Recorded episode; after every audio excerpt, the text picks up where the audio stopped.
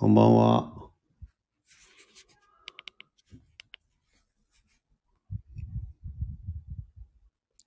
えー、こんばんは。10月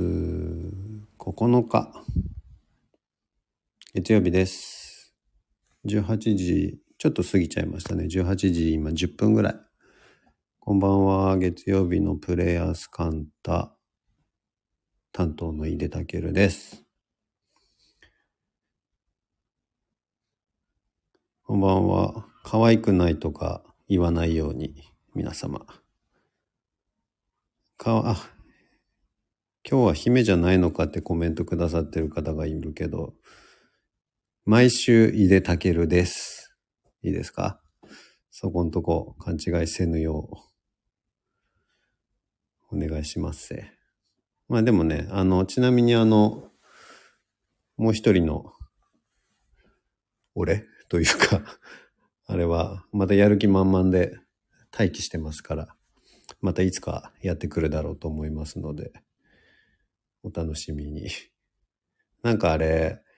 すごい楽しいらしくて、本人にとっては。まあ、あの、何のことかわかんない方はぜひですね、前回の月曜日と、前々回の月曜日と聞いていただくと、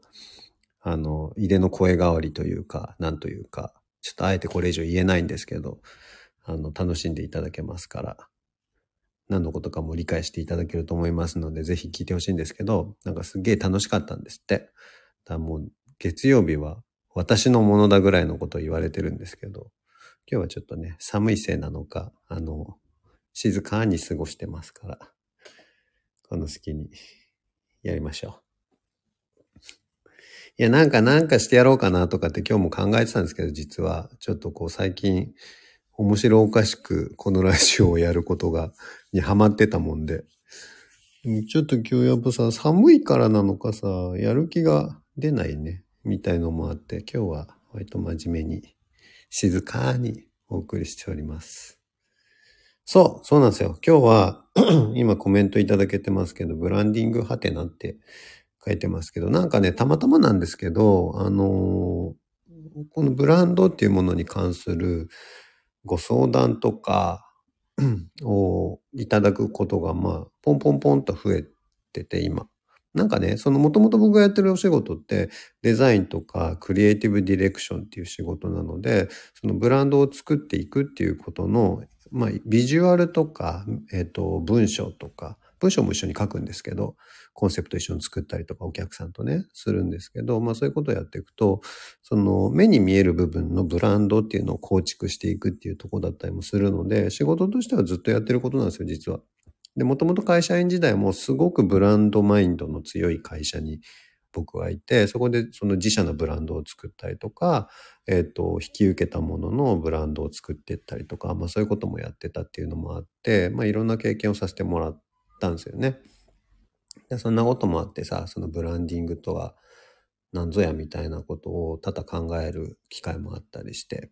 でもそれは今も仕事としてはやってんですけど、同時にね、この最近何があったかっていうと、井出さん、ブランディングって何なのか教えてほしいねん、みたいなことをね、急にこう質問もらったりとかね。あの、トーンマナーって何ですかって聞かれてみたりとかね。まあなんかそのブランドにまつわることの、えっ、と、関心が僕の周りでたまたま高まってるっていうのもあって、まあちょっといいテーマなのかなと思ったりして、話してみようかなと思った次第です。でね、なんで、それちなみにね、もう一個理由があって、もう一つは割とこう、えっと、このラジオ多分聞いてくださってる方たちもそうだと思うし、あとは、なんだろうな、自分でその活動してる人たちってたくさんいらっしゃると思ってて、その、要は個人として活動してるわけですよね。それはなんか収入が、えっ、と、個人なのかどうかは別ですよ。会社員として働いてるんだけれども、個人としてもこういうことやってますみたいな人もいるし、そのわかんない、星読みやってますとかさ、あの、タロット弾いてますとかさ、カレー作ってますとかさ、あの、なんかいるじゃないですか。後半大体俺だったけど、まあいいや、そういうのいるんだけどさ、で、そういう人たちにとっても、そのブランディングみたいな観点って、割と必要になってくるよなと思うんですよね。で、なぜなら、それは、この時代においては、あの検索するといろんなものがいっぱい引っかかるじゃないですか。例えばだよ。例えばだけど、わかんないけどさ、その、星読みとかで検索しても、あの、我らが、えー日曜日担当のユージさんも当然出てくるけれども、そうじゃない、たくさんの方々もいっぱい出てくると。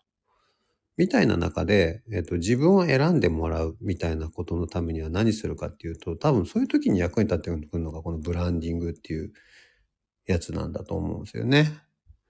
ということで、その、おそらく企業関係者じゃなかったとしても、個人の方だったとしても、この時代というか多分10年ぐらい前からそうなんだけど、に必要になってきてるのがブランディング。まあ20年かな。20年ぐらい前からそうかもしれない。ということなので、今日はそんな話もしてみようかなという次第です。一瞬頭をよぎったのが、これのシナリオを書いて、あの、某7歳に演じてもらうっていうのも思ったんですけど、ちょっとこれをシナリオまとめるのもなかなかの一仕事になるので、今日はちょっと諦めてですね、あの、正常運転で行きます。さてさて、そんなわけで、ブランドと聞いて、皆様、何を思い浮かべますか？何でもいいですよ。自重記述で行きましょう。はい。あれろコメント欄、どうぞ。って言うとあれないんだな、意外と。ビトン。そう、いいこと言うわ。いきなりビトン来た。最高の答えだね。マーロン。マーロンってなんだっけ？いいわね。もう、これさ、あ、シャネル。もう最高。なんつうの？こういうの。求めてた答えがまんま出てくるっていう。まあでもそうですよね。模範解答。そうそうそう。模範解答。模範解答ですよ。こういうの手の質問をするときで要は、ブランドとは何ですか？みたいな、あの、研修的なね、そういう場面で聞かれることが多いんですけど、で、その時に大体こういうこと言うんですよ。ブランドと聞いて何を思い浮かべますかとかって聞くわけ。で、そうすると、まあ、あの、ね、多くの人が言ってくれるのがやっぱビトンとかシャネルとか、ね、カルチエ、ティファニーとかマーロンと、マーロンってなんだっけ？みたいなやつですよ。シャープもそうだね。パンサックもそう。いわゆるだから、皆さんがパッと思い浮かべるのは企業名ないしはブランド名っていうやつで、ブランドとして我々が認識している製品やサービスや、えー団体や、みたいなことだよね。ってことだと思うんです。じゃあ、例えば、難しい線でいくと、えっ、と、ラーメンのさ、二郎ってあるでしょ？あのなんか二郎系ラーメンとか言ってさ、あの、お店入ると呪文を唱えるやつ。なんか、油、ニンニク、マシマシ、野菜、少なめ、マシ、みたいななんかそういうやつあるじゃないですか。あれはじゃあ、ブランドかと言われると、まあまあ難しいとこだと思うんですけど、ブランドという観点で、あの人たちは経営してないだろうとは思うんですよ。これ想像ね。なんだけど、でも僕の考えだとあれもブランドとして認識していいんじゃないかなと思ってるとこがあるっす。要するにね、ブランドって何なのかっていうとね、えっ、と、お客様ないしはユーザーと、えっ、と、その製品やサービスや企業って言ったでしょ？との間で何を約束してるかっていうか、その約束事をしているのがブランドたるやつで、それを果たすから、約束を果たしてくれるから、ある製品やサービスに対してお客様はファンになってくれるわけですよね。ファンになるっていうのは何かというと、つまりリピートしてくれるってことですよ。だ同じ例えばバッグというものなんだけれども、バッグを買うならビトンで買うっていうのは、そのブランドに対するロイヤリティが高いってことですよね。でそれは何かっていうと、ビトンがある種の約束をそのお客さんに対して果たしてくれてるからっていうところですよ。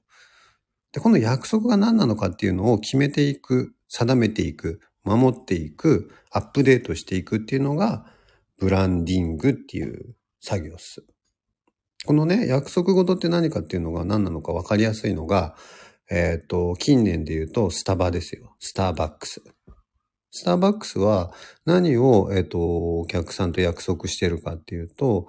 あのーまあ、コーヒーの味とかさ、コーヒーのなんだろう、そのクオリティとかそういうのはもちろんあるんだよ。それは製品のさ、えっ、と、製品のバリューとしてはもちろんあるんだけれども、そのブランドとして何をしているか、提供価値として何を必ず担保してたかっていうと、サードプレイスって言い方を彼らはするんですよね。ザ・サードプレイスって聞いたことあるでしょ？近年よくさ、そのスタンバイ以外でも言われてるんだけれども、サードプレイスっていうものを多分だけど日本でここまで、えっ、と、普及させたのは、えっ、と、スターバックスだと思います。で、スターバックスは日本に上陸したのあれ何年ぐらいだろうね ?20 年ぐらい前かな ?2、30年前か。になると思うんだけれども、あのーその入ってきた時から、ほとんど確か最初の頃からサードプレイスっていう言い方をしてると思う。で、サードプレイスって何かっていうと、第三の居場所ってことですよ。つまり、えっ、と、第一の居場所はどこだっていうと、皆さんにとっては家だよね。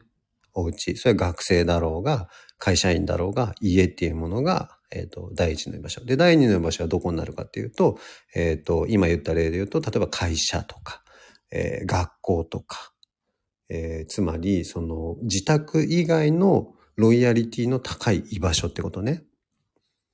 でも、俺たちはこの二つの居場所だと、居心地悪いと感じちゃう時あるんですよ。どうやら、近年特に。つまり、それは何かというと、家では、例えば子供だったら両親がいるから伸び伸びできないとか、家族がいるから、たまにはちょっとこう、羽目を外したいとか、集中したいとかさ、あるよね。で、第二の居場所もそういった制限が多々 含まれる。会社なんかはさ、なんだったらさ、定時になったら早く帰れとか言われるわけ。ね、つまりそのくつろぐ場所ではない。じゃあ、自分の時間を自分のペースで過ごすためにはどこなんだって言った時に出てきたのがこのサードプレイスっていうやつで、それを実践的にやってくれたのがスターバックスっていうブランドですよ。これブランドが好きとか嫌いとかっていうのはちょっと置いといてね。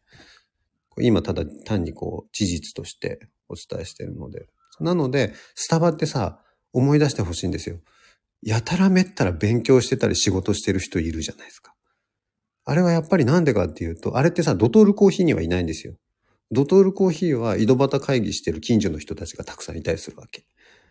ね。でもスタバにはやたらめったらみんな勉強したり仕事したりしてるの。で、それはなんでかっていうと、そのブランドの提供者が一生懸命サードプレイスだっていうことを実践的にやってきてくれたからなんですよ。で、その結果何してるかっていうと、今でこそ当たり前だけど、電源が使えるとか、インターネットがフリーで使えるとか、みたいなものを、スタバはね、早かったよ、本当に。あの、Wi-Fi とかっていうのが普及し始めた頃にはもう店内フリー Wi-Fi とかっていうのをどんどん拡大してったし、電源もフリーで使えるみたいのすごく早かったよね。電源なんかさ、今でもまあまあ使えないお店多いじゃないですか。喫茶店だとしても。でもそれは何かっていうと、やっぱ彼らが自分たちの提供価値っていうものをしっかりと、えっと、見極めていて、で、それをお客様と約束してるから、そのためだったらっていうのをどんどんこう果たしていったわけですよね。だから、例えば、あの、ほら、ツタヤさんと組んでさ、本が読めるスタバみたいのもたくさんあるしさ、代官山とかね、大阪もそうだよね、梅田の方にもあるよね、とかとかいっぱいあるし、その徹底的に居場所っていうものを、えっ、と、作ってるのがスタバであり、その居場所を作るというのが、スターバックスにとってのブランドの、えっと提供したい約束事だったわけですよ。と同時に、じゃあそのためにはどういうインテリアがいいんだとか、どういう制服を着た、どういう人が接客をしてくれると心地よいかとか、えーと、まあ、みたいなものいろいろあるじゃないですか。つまりロゴマークとか、えっと、スタバの例で言うと、紙コップはどうだとか、店内のインテリア、ソファーはどういうのがいいのかとか、店員さんはどういう態度で接客してくれるとかとか、まあいろいろ、ウェブサイトはどうだとか、インスタグラムの発信はどうだとかっていう、そういうの全部を、どこを切っても金太郎飴みたいにちゃんとスターバックスの顔して見えるようにしましょうねっていうのが今度は、えっと、ブランディングって呼ばれるところで、そこら辺になってくると僕は具体的にデザインっていう手法を使って、えっと、そのお客さんと一緒に問題を解決していくってことをやるわけ。僕の仕事の領域で言うと、その最初の部分からやるんですよ。コンセプトをじゃあどう作って、どういう提供価値をどういう言葉で乗っけていきましょうかみたいなことも一緒に決めていくんだけれども、それを最後はデザインっていう形でアウトプットしていくわけだ。そこで初めて、じゃあ、例えば、えっ、と、なんだろう、ウェブサイトはこういうデザインでやりましょうよとか、名刺はこういうのにしましょうよとかっていうふうにやっていく。で、でも、どこで、えっ、と、そのブランドに出会っても、同じものとして認識できるように作っていくわけね。なんか、それはさ、あの、紋切り型に全部同じようにするってことではないんですよ。例えばだけどさ、あの、スターバックスの例でいくとだよ。接客してくれる店員さんっていうのはさ、もうなんか何万人といるわけじゃん。全国見たら。でもさ、どこ行ってもやっぱりさ、まあ、その、差は多少あれどさ、あの、爽やかに、えー、っと、対応してくれるじゃん？で、かしこまりすぎた感じでもなく、ある種カジュアルに、で、清潔感があって、みたいな。でも、その中で個性っていうのも多々あるでしょ？人が当然違うわけだからさ。みたいなことと一緒で、あの、スタイルみたいなものを決めていくわけですよね。なんかガチガチにその決めて、もうこれ以上やってはならないみたいな状態を作るわけではなくて、スタイルっていうのを決めていくわけ。だから例えば個人の人だったら、まあ、テレビの人とかわかりやすいよね。あの芸能人とかさ、ずっと同じ髪型したりするじゃないですか。お笑い芸人さんとか特に。あれはある種のブランディングだと思うんですよ。覚えてもらいやすいっていうことと、そのなんか髪型はある種のシンボルになるわけよね。で、そこでブランド提供価値みたいなものを想起してもらって、この人出てるんだったら見たいみたいになるわけさ。っていうのもあるんだけれども、でもじゃあ女優さんとか俳優さんとかは髪型しょっちゅう変わるじゃないですか。それでもその人っていうふうに認識できるようにするには何するかっていうと、今度はスタイルってやつを決めていくわけですよ。あの人だったらこういう、つまりサードプレイスたるスタバもそうよ。あの、なんとか店とかんとか店ってさ、全然インテリア実は違ったりするんですよ。だけど、同じく居心地がいいと感じるようにしていく。そのためにはスタイルだけを決めていくのね。つまり家具は赤じゃなくてはならないではないの。家具は高級感が感じられること。それでいて、えっ、と、家のような安心感があることとかっていうさ、こっちの形容詞的なものを決めていくんですよね。そうするとさ、でもさ、結果、何が起きるかっていうと、新しい手を打つときに迷子にならないんですよ。ブランドって。つまりね、サードプレイスだ俺たちはって決めたスターバックスの人たちは、新しいことよっしゃやるぞっていう時に、そうじゃないこととそうであることっていうのをすごく見極めやすいよね。だってさ、例えばだよ、えっ、ー、と、サードプレイス、つまり家でも会社でもない第三の場所として居心地が良い状態を作ろうっつってるのに、うんと、そうだな。回転率を上げようとか言わないじゃん。コーヒーを単価下げて、で、でもその代わり椅子を、えっ、ー、と、座り心地悪くさせて30分でどんどん回転していくようにすれば、単価は下がるけど今よりお客さん増えるんですよみたいなことやらないのよ、彼らは。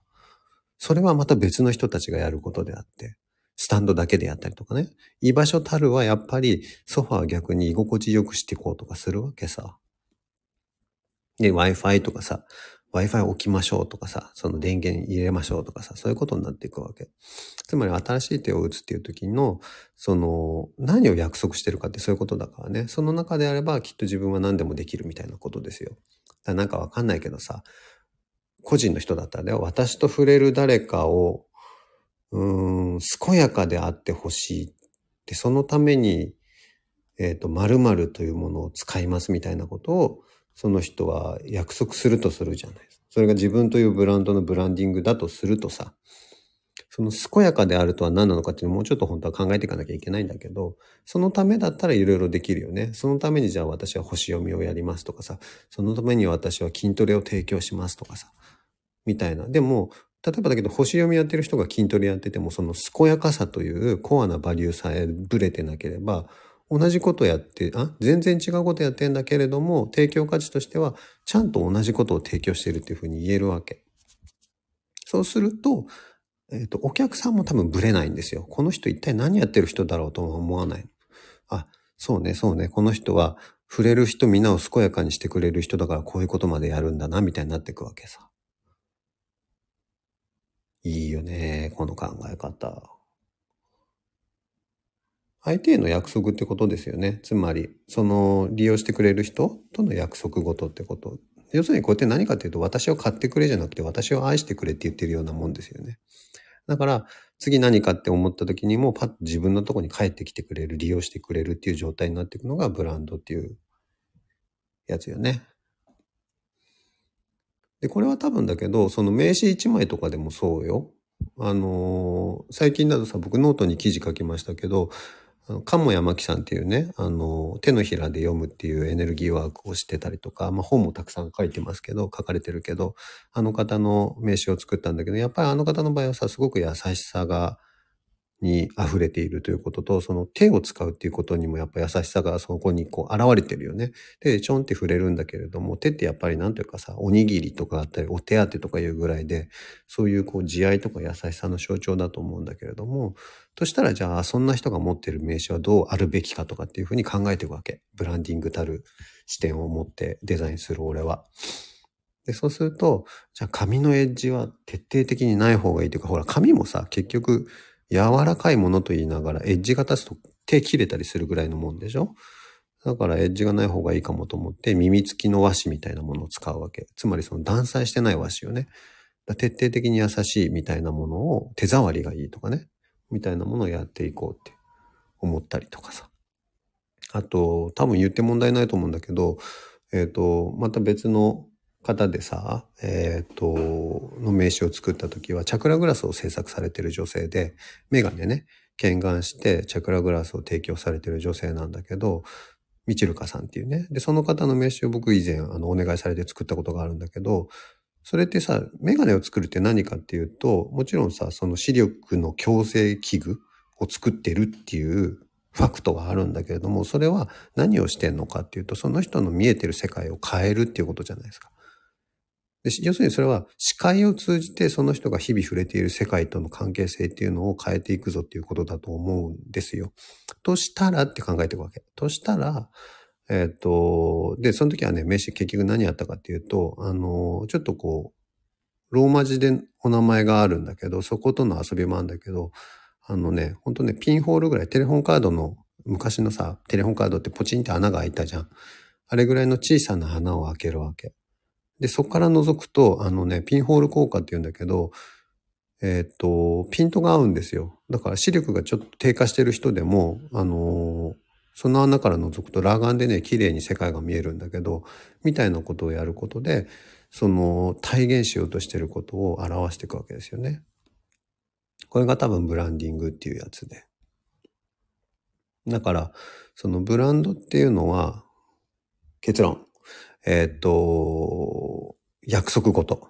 何を約束するかっていうのを、できるだけ具体的でソリッドな言葉で、言葉だけじゃないね。言葉とか視覚的な表現とかを用いて、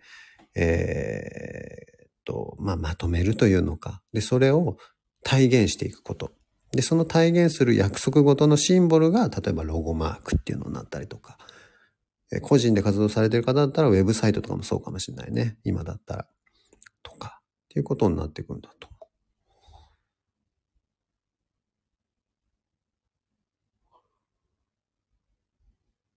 そんな感じですよ。だから、まあまあ、必要そうじゃん？個人でも。で、これはさ、あの、お金もかかるし大変な作業なんだけれども、何もしなくても自分一人でもできることもたくさんあると思うんですよ。例えば、その日々さ、インスタグラム活用してますっていう人だったら、そこのその、えっ、ー、と、どういう内容をどういうトーンで伝えていくべきなんだろうかとかさ。えっ、ー、と、サロンがある人だったら、サロンはどういう空間であるべきだろうかとか。もちろん自分の好みとかもあるんだろうけど、それと同時にその利用してくれる人に対して何を提供したいのかみたいなことよね。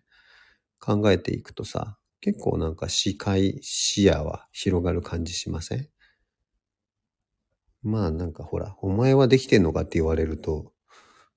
ちょっと3年ほど黙らせていただくみたいなモードになっちゃうんだけど、まあまあでもね、自分のブランディングってなかなか難しいとこだけどね。あ、でもね、自分のブランディングが多分、えっ、と、一番上手にできてるのはやっぱりあれですよ。それもあの、ゆうじさんという、我らが月曜日じゃないや、日曜日を担当してくださっている。あの方はさ、例えばすっごいわかりやすいところで、あの、ご自身でも言ってることを一つだけ言うとさ、あの、占いじゃないんです、僕はって言うでしょ？占いじゃないんです。星読みなんですっていう。で、そこには何が隠れてるかっていうと、やっぱ占いっていうのはさ、当たる、当たらない、信じるもの、信じないもの、みたいなことになっていくわけさ。で、好きな人だけが見ている、みたいなものになるんだけれども、星読みというのは何なのかっていうと、天気予報みたいなもので、万人に、えーと関係があるものなんだよということを彼は絶えず言ってるじゃないですか。で、それをするためには、ブラン、えっ、と、占いという言葉は徹底的に使わないですよね。と同時にさ、ちょっとポップな情報とか、えっ、と、トレンドとか、みんなが見ているテレビ番組とかドラマとか、みたいなものも取り入れながら、その、星読み的な観点を伝えていくっていうことをされるんだけれども、それはやっぱりその、みんなに関係するんだぜっていうことを、やっぱり一番伝えていきたいんだろうなって思うんですよね。と思って見てるんだけど。とすると、その占いっていう昔からあるけれども一部の人しか好きじゃないものみたいなものじゃなくって、違うものとしてえっ、ー、と、提供したいと。つまり、その、先生術の再発明みたいなことを今されてるんだと思うんだよね。そこがだから、えっ、ー、と、ブランディングという観点もそこには入ってると思いますよ、きっと。なんか、俺のその、なんだろう、こう、見ていくとさ、もっといろいろ面白い見方もできるんだけど、でもまあ、ご本人が言ってる限りで言うと、こんぐらいだなと思う。けどね、でそう考えると、ほら、いろいろ、なんか、ね、多分皆さんも自分のやってることとかやりたいこととかっていうのを、どう始めたいかわかんないとかさ、どう整理したらいいかわかんないとかさ、よくよくあると思うんですけど、一回客観的にこういうふうにこう、私は一体何を提供したいのかっていうのをね、考えていくと見えてきたりするかもね。逆に言うと、姿形だけ整えてもダメってことですよ。要するにブランディングとかブランドっていうとさ、なんかこうビジュアル的にはこうでとかさ、こういう形でとかさ、ロゴマークこうで、名刺のデザインはこうしようとかさ、そういうふうにこう思いが行きがちなんだけれども、そっちばっか気にしてもしょうがないよね。私は赤色を着て毎日やるぞとかっていう、そういうことじゃない。なんでそれを、えっ、ー、と定義する必要があるのかっていうところをちゃんと考えないとね。つうことっす。ハッシュタグいでもやれってやつですよ、これ。自分のことになるとついサボる。俺の場合はだからそれで言うと、その、あれですね。まあ、一番大きいのは、じゃあそんな井出さん過去にどんなことやってきたのか見てみたいっていうのが多分、僕に期待される声の、えっと、3割ぐらいだと思うから、本当はそれをまずはね、実現しないいかんのだ。っていうの分かってるんだがなかなかできないんだなちゅうやつですよ。まあだから、でも逆に言うと、そんなこんなで困った時には電話して。電話して？電話番号はお伝えできないかなんか連絡して。あの、お仕事としてちゃんと相談に乗りますから。これね、あれですよ。あのね、ブランドとかで迷う人で時々いるんだけど、あの、迷子になったからちょっと考えてまた連絡しますとか、考えていつかこういう風にまとまってきたら連絡しますみたいに言う方多いんだけれども、それを一緒に考えてくれるのが、まあ俺じゃなくてもね、僕みたいな、えっ、ー、と、属性の人たちですからね。一人でやろうとしないんだよ。とっとと相談する。相談するの。でそうすると、あ、あなたのやろうとしてることはこういうことなんだねっていう本質をこう、ほじくり出してくれる人がね、結構世の中にはいるんですよ。そこまで含めてブランドを作っていくっていう作業で考えてもいいと思うよ。で、まあ個人だったらブランディングみたいな大層なこと言わなくても、じゃあその受け皿としてホームページだけ作っとこうなとか、SNS はこういうトーンでやったらいいんじゃないとか、いろんなアウトプットがあると思うからね。そうだよね。決めてからじゃなくプロに相談してほしいですよね。クリエイターの皆さんはね。ぜひぜひ。ということで、あの、井出さんの窓口は開いておりますので まあまあお待たせするときありますけど。リス、あ、リスありがとうございます。すごい。あの、可愛い方の井出じゃなくても、プレゼントもらえて嬉しい。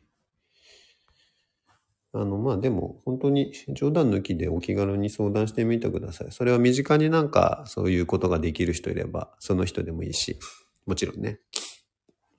一人で決めようとするとなかなか客観視って難しいもんですからね。ということで、たまには真面目な話をしてすいませんでした。来週はうわ、なんだこれ。何これ。びっくりした。ちょっと今、